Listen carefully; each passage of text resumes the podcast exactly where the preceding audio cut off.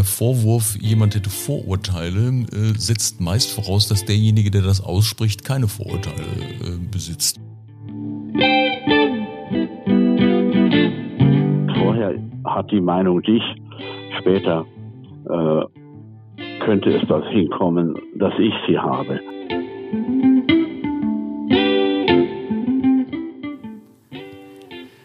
Sie hören den Podcast des Forschungskollegs Normative Gesellschaftsgrundlagen. Mein Name ist Udo Di Fabio. Wir sind heute im Gespräch mit Peter Sloterdijk.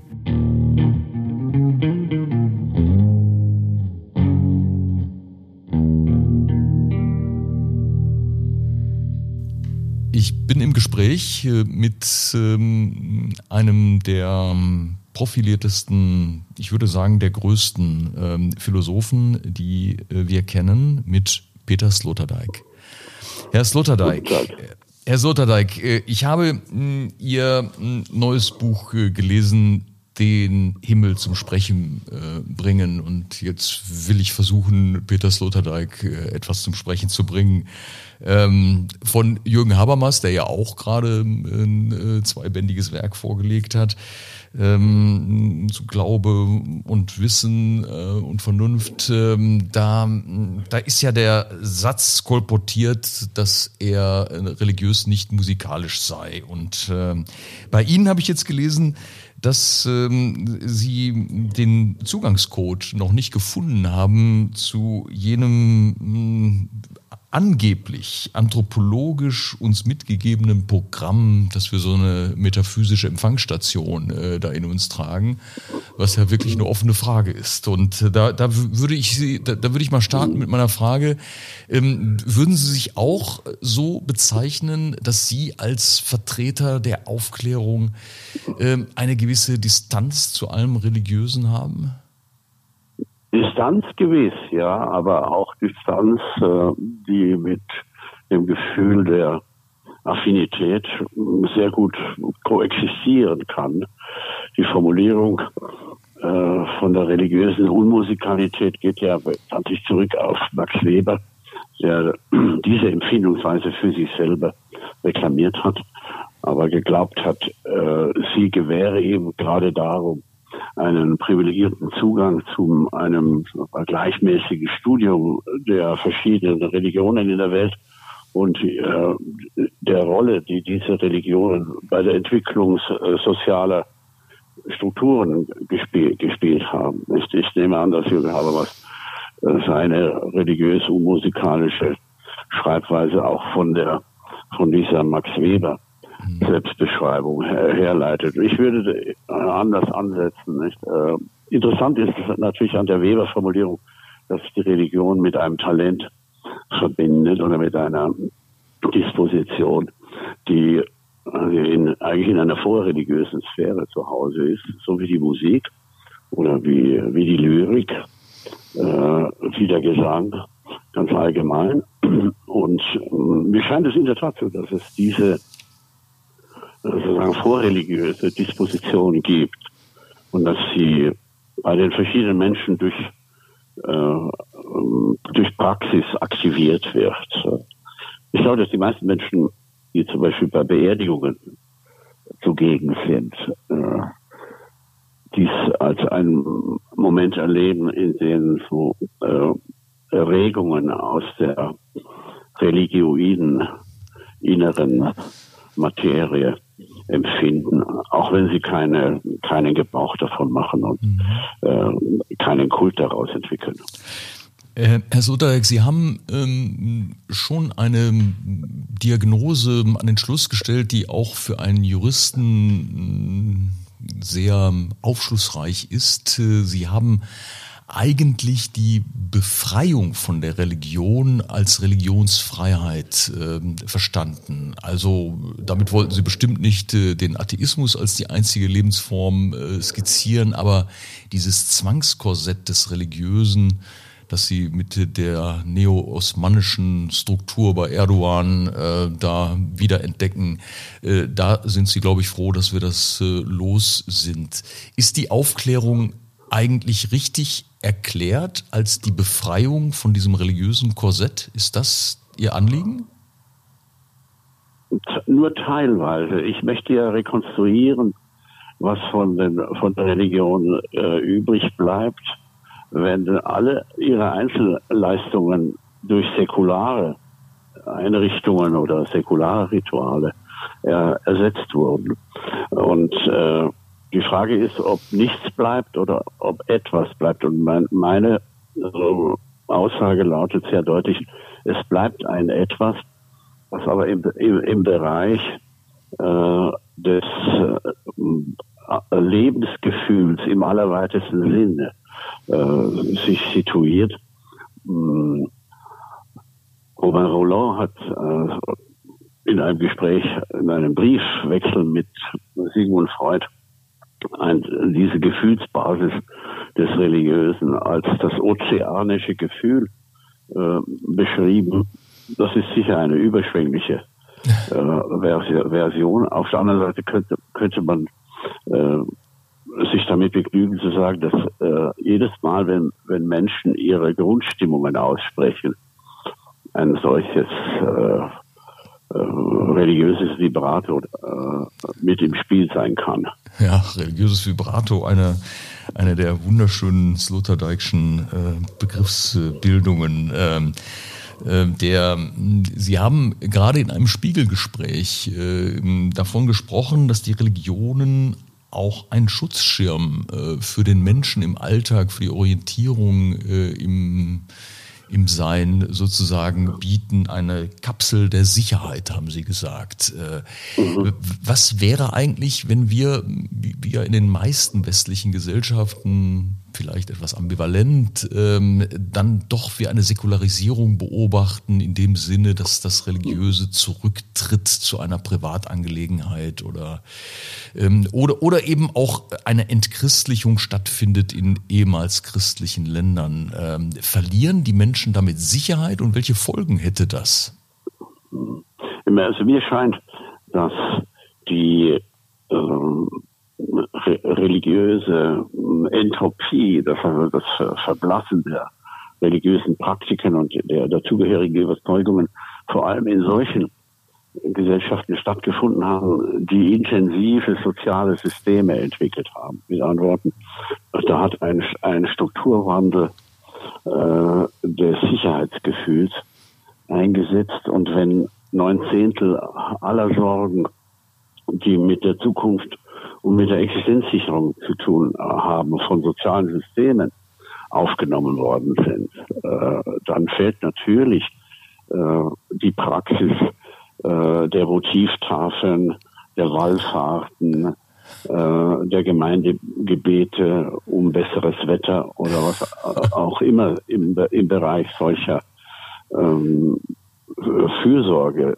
äh, bitten gelegen haben mag. Fallen äh, per se äh, beiseite.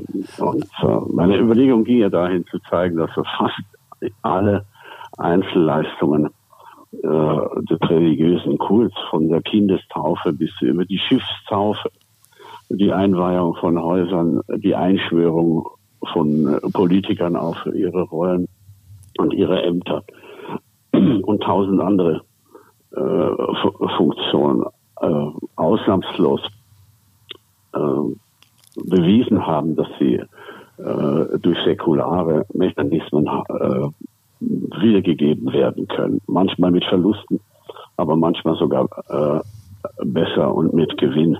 Ja. Von, da, äh, von daher bin, ich der Meinung, dass die äh, Gesellschaften, die, moder die modernen Gesellschaften sehr gut daran getan haben, äh, den, den religiösen Bereich ins Private äh, abzudrängen und dass wir überhaupt jetzt unter Verfassungen leben äh, und nicht unter Religionsgesetzen, mhm. gehört ja zu den äh, bedeutendsten äh, Errungenschaften äh, der aufklärerischen Politik. Da, da, wird, da wird der Verfassungsrechtler ähm, ähm, nicht widersprechen, sondern ein dickes Ausrufezeichen hintersetzen. Trotzdem muss man ja die Frage stellen, ähm, wenn ähm, der Sozialstaat ähm, im Grunde genommen das Gefühl der Sicherheit ähm, als, als eine Art funktionaler Ersatz äh, und sogar als jemand, der es besser macht, äh, übernommen hat von den Religionen.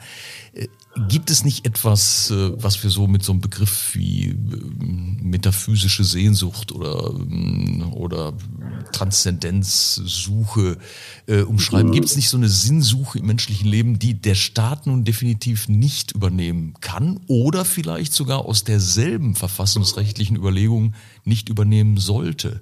Also gibt es nicht doch ja. einen äh, nicht ganz unerheblichen Residualbereich? Sie haben gerade 90 Prozent gesagt, aber aber sind das wirklich auch 90 Prozent bei der Sinnsuche? Ist es da nicht geradezu umgekehrt? Also mir scheint, dass äh, die Menschenwesen durchaus richtig beschrieben sind, wenn man sagt, sie seien Geschöpfe, in denen ein Überschuss an äh, Sinnbedürfnis existiert und ein, ein, äh, ein Überschuss an Vorgefühlen für, für die, äh, den Zustand, in dem das Leben äh, in seiner Fülle wäre. Und obendrein äh, sind Menschen natürlich auch Wesen, die durch, einen, durch den Eros bewegt sind. Das heißt, äh, sie fühlen sich unvollständig und suchen eine Vervollständigung. Und mit, mit, dieser, mit dieser dreifachen Motivation ausgestattet sind äh, Menschen äh, auf, auf jeden Fall auf Wegen äh, unterwegs und bewegt, äh, die von staatlichen Angeboten äh, nicht äh, gesteuert werden äh, können und soll, sollen, es sei denn, und das sind die traurigen Ausnahmen, in denen man sozusagen idealistisches Sinnverlangen ideologisch missbraucht. Dafür hat das 20. Jahrhundert eine Reihe erschreckender Beispiele geliefert. Die folgenden Generationen äh, wurden mit gutem Grund skeptische Generationen genannt. Ja, ja. Ähm, ist, ist es eigentlich so, Sie haben ja in, in Ihrem ähm, neuen Buch im Grunde genommen auch eine ähm, Geschichte der, der religiösen Phänomene und der religiösen Begrifflichkeiten äh, entwickelt. Und, und da gibt es ganz starke Figuren äh, wie die Erbsünde. Ähm, und da frage ich mich manchmal, ob diese Figuren, die wir religiös ja kaum noch benutzen, also ich höre in keiner katholischen oder evangelischen Kirche den Begriff der Erbsünde, der Teufel ist auch verabschiedet. Also so gerade gerade das, was den Menschen klein gemacht hat und die Ehrfurcht eigentlich auch lehren wollte, ähm, die Demut. Äh, diese Begriffe sind ja zurückgetreten ähm, oder verschwunden äh, geradezu. Tauchen sie nicht an anderer Stelle im weltlichen Bereich wieder auf, wenn ich höre, dass unsere Generation verantwortlich ist für ähm, die äh, globale Erwärmung und äh, dass äh, wir da uns da gar nicht retten können mehr, weil wir die, das haben wir als Erbsünde, bringen wir da mit, mit eigenem Verhalten können wir das gar nicht mehr heilen. Tauchen die religiösen Begriffe und Metaphern, auch die religiöse Poesie, wie Sie sagen, taucht sie nicht auch als als ein als als Begrifflichkeit, die Furcht macht und die den Menschen wieder klein macht, vielleicht jenseits der Religion wieder auf? Ich glaube, dass das eine der fruchtbarsten Vermutungen ist, äh, mit denen man an geistesgeschichtliche und äh, psychohistorische Phänomene herantreten kann. Äh, der große Philosoph und Ideenhistoriker Hans Blumenberg sprach in diesem Zusammenhang von Umbesetzungen. Und äh, es ist wohl so, dass der unbrauchbar gewordene oder skandalös gewordene Begriff der Erbsünde heute äh, in einer solchen Umbesetzung wieder auftaucht als äh, äh, die ökologische Grundschuld äh, des weißen Mannes. Nicht? Also wir, wir erkennen hier ganz deutlich eine religiöse Figur und dieses ärgerliche äh, Diktum von Karl Schmidt, äh, wonach die meisten politischen Begriffe äh, unkenntlich gemachte äh, theologische Begriffe seien, äh, kann man in diesem Zusammenhang auch wieder sehr gut erkennen. Äh, äh, Max Weber hat äh, nicht von der Erbsünde gesprochen. Er hat auch nicht den Begriff der metaphysischen Schuld genutzt, der bei Karl Jaspers in seiner Schrift über die Schuldfrage der Deutschen 1946 auftaucht. Aber er sprach von der Weltherrschaft der Unbrüderlichkeit.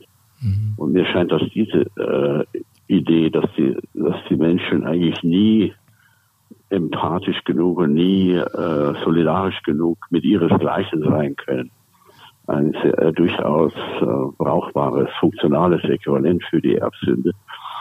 Denn äh, auf die Weise wird da deutlich gemacht, dass Menschen zur Welt kommen, indem sie sich sozusagen von ihren Müttern oder von ihren Herkunftsmilieus trennen.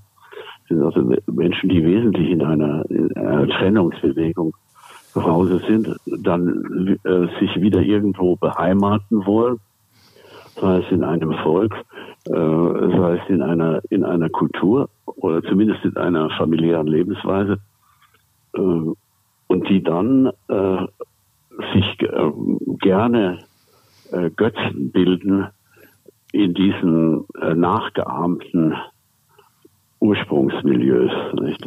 Das ist, wie wir gesagt, wäre auch eine Schnell, Schnellskizze zu einer Erklärung fundamentalistischer Mentalitätsphänomene in unserer Zeit, dass sehr viele Menschen sich in eine Volksgemeinschaft einzuschleichen oder einzukuscheln versuchen, äh, die es nur deswegen gibt, weil die Sehnsucht danach da ist und die religiösen Alternativen so, so wenig überzeugend.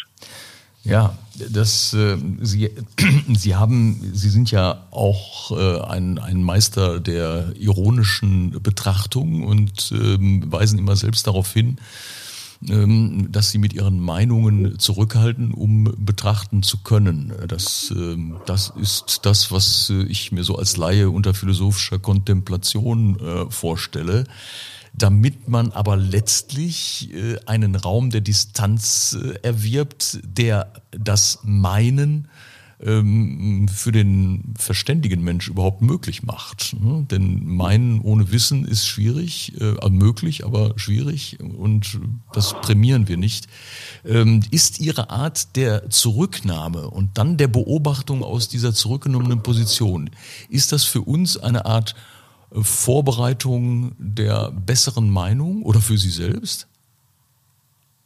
Ja, unbedingt. Denn ich äh, mache ja im Laufe einer so denkenden Biografie die Erfahrung, äh, dass mein Bewusstsein an, in sehr, sehr vielen Punkten äh, immer schon äh, vorprogrammiert ist. Ja. Man hört in sich hinein und was findet man? Äh, da sind schon die Stimmen von Meinungen, die als die eigenen aus, sich als die eigenen ausgeben man hat aber nicht mitbekommen, äh, wie man dazu gekommen ist, solche Meinungen zu besitzen und zu vertreten. Und in dem Augenblick, wo man hier Spielraum schafft und Überprüfungen und äh, sich der Wirkung der viel zitierten zweiten Meinung aussetzt, nicht nur im ärztlichen Bereich, sondern mm. ganz allgemein po po politisch und existenziell, äh, da erst entsteht äh, der Spielraum indem man die eigene Meinung tatsächlich als die eigene oder als die meine äh, formulieren kann. Vorher hat die Meinung dich, später äh, könnte es das hinkommen, dass ich sie habe.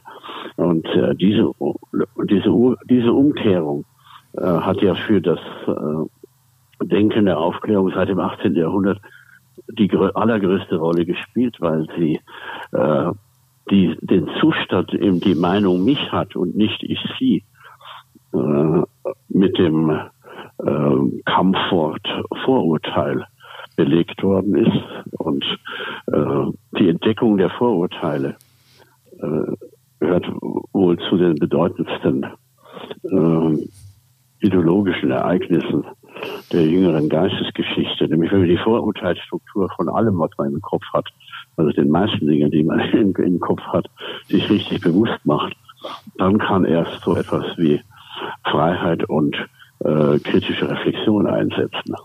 Das würde auch äh, den Gebrauch des Wortes Vorurteil ähm, beinhalten, denn ähm, der Vorwurf, jemand hätte Vorurteile, äh, setzt meist voraus, dass derjenige, der das ausspricht, keine Vorurteile äh, besitzt, während Sie äh, aus der ja, genau, philosophischen genau, Warte jeden ja, erinnern. Ja, ja. Richtig. wird eine Hierarchie der Bewusstseine konstruiert äh, mit der Suggestion, äh, der andere sei noch im Vorurteil befangen, man selber aber nicht mehr. Das ist eigentlich die Grundstruktur äh, des Dialogs, falls man den so nennen darf, zwischen Intellektuellen und äh, gewöhnlichen Sterblichen. die, die, die Sterblichen sind nun mal eben Großverbraucher der, der Illusionen beziehungsweise der Vorurteile, während äh, der, der, der Intellektuelle äh, sich von äh, Illusionslosigkeit ernährt und aus, aus dieser Position heraus äh, immer die bessere Figur zu machen, ja, weil er definiert, was die bessere Figur ist. Ähm, Herr, Herr Slother, ja, ja. gestatten Sie mir zum Abschluss ähm, ähm, ein, eine Frage die völlig unzulässig ist, weil äh, die Philosophie äh, keine prognostische Wissenschaft sein kann. Aber was würden Sie vermuten? Wird eine Wiederverzauberung ähm, unserer modernen Welt stattfinden oder werden wir als fragmentierte Gesellschaft äh, mit dem religiösen und dem areligiösen koexistieren? Wie ist Ihre Zukunftserwartung? Also ich glaube nicht an eine äh, kollektive äh, Wiederverzauberung. Ich glaube aber umgekehrt, dass das Geschäft der Zauberer äh, expandieren wird. Äh, also wir werden wahrscheinlich sehr viele sozusagen äh, äh so äh, mikro-mirakulöse Strömungen haben. Ein Gutteil unserer sogenannten Massenkultur äh, in Sport und, und Film und äh, Musik und Eventgestaltung ist ja bereits angelegt auf solche äh, Herbeiführung von Augenblicksverzauberungen. Und äh, in der Religionsgeschichte des 20. Jahrhunderts gehört ja der Moment so äh, um die Zeit des Ersten Weltkriegs herum zu den äh, äh, wirklichen Erleuchtungen, als äh, Hermann Usener äh, den Begriff der Augenblicksgötter in die Debatte eingeführt hat.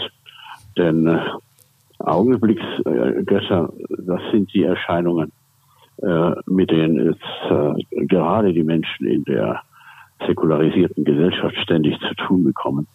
Und wer die Feierlichkeiten zu der Bestattung des großen Fußballers Maradona in Argentinien ein wenig mitverfolgt hat, der äh, wird wissen, dass äh, die Welt voll ist von solchen Erscheinungen, äh, die einen, ja, einen transzendenten Mehrwert um sich haben. Ein Augenblicksgott, der zu Grabe getragen wurde, Diego Maradona. Ähm, aber wir haben hier, glaube ich, äh, wir sind, glaube ich, ein Stück weit von ihrer Sprache, von ihrer Sprachgewalt, äh, wenn man überhaupt diesen bösen Begriff der Gewalt da anwenden kann, äh, ein ganzes Stück weit verzaubert worden. Äh, Herr Sloterdijk, ich danke Ihnen für dieses Gespräch. Ich danke Ihnen.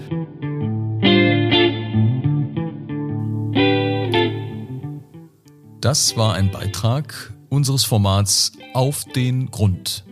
Wissenschaft im Gespräch. In zweiwöchigem Turnus möchten wir aktuelle Themen zum Anlass nehmen, wissenschaftlich zu sondieren, was hinter dem Offensichtlichen steckt.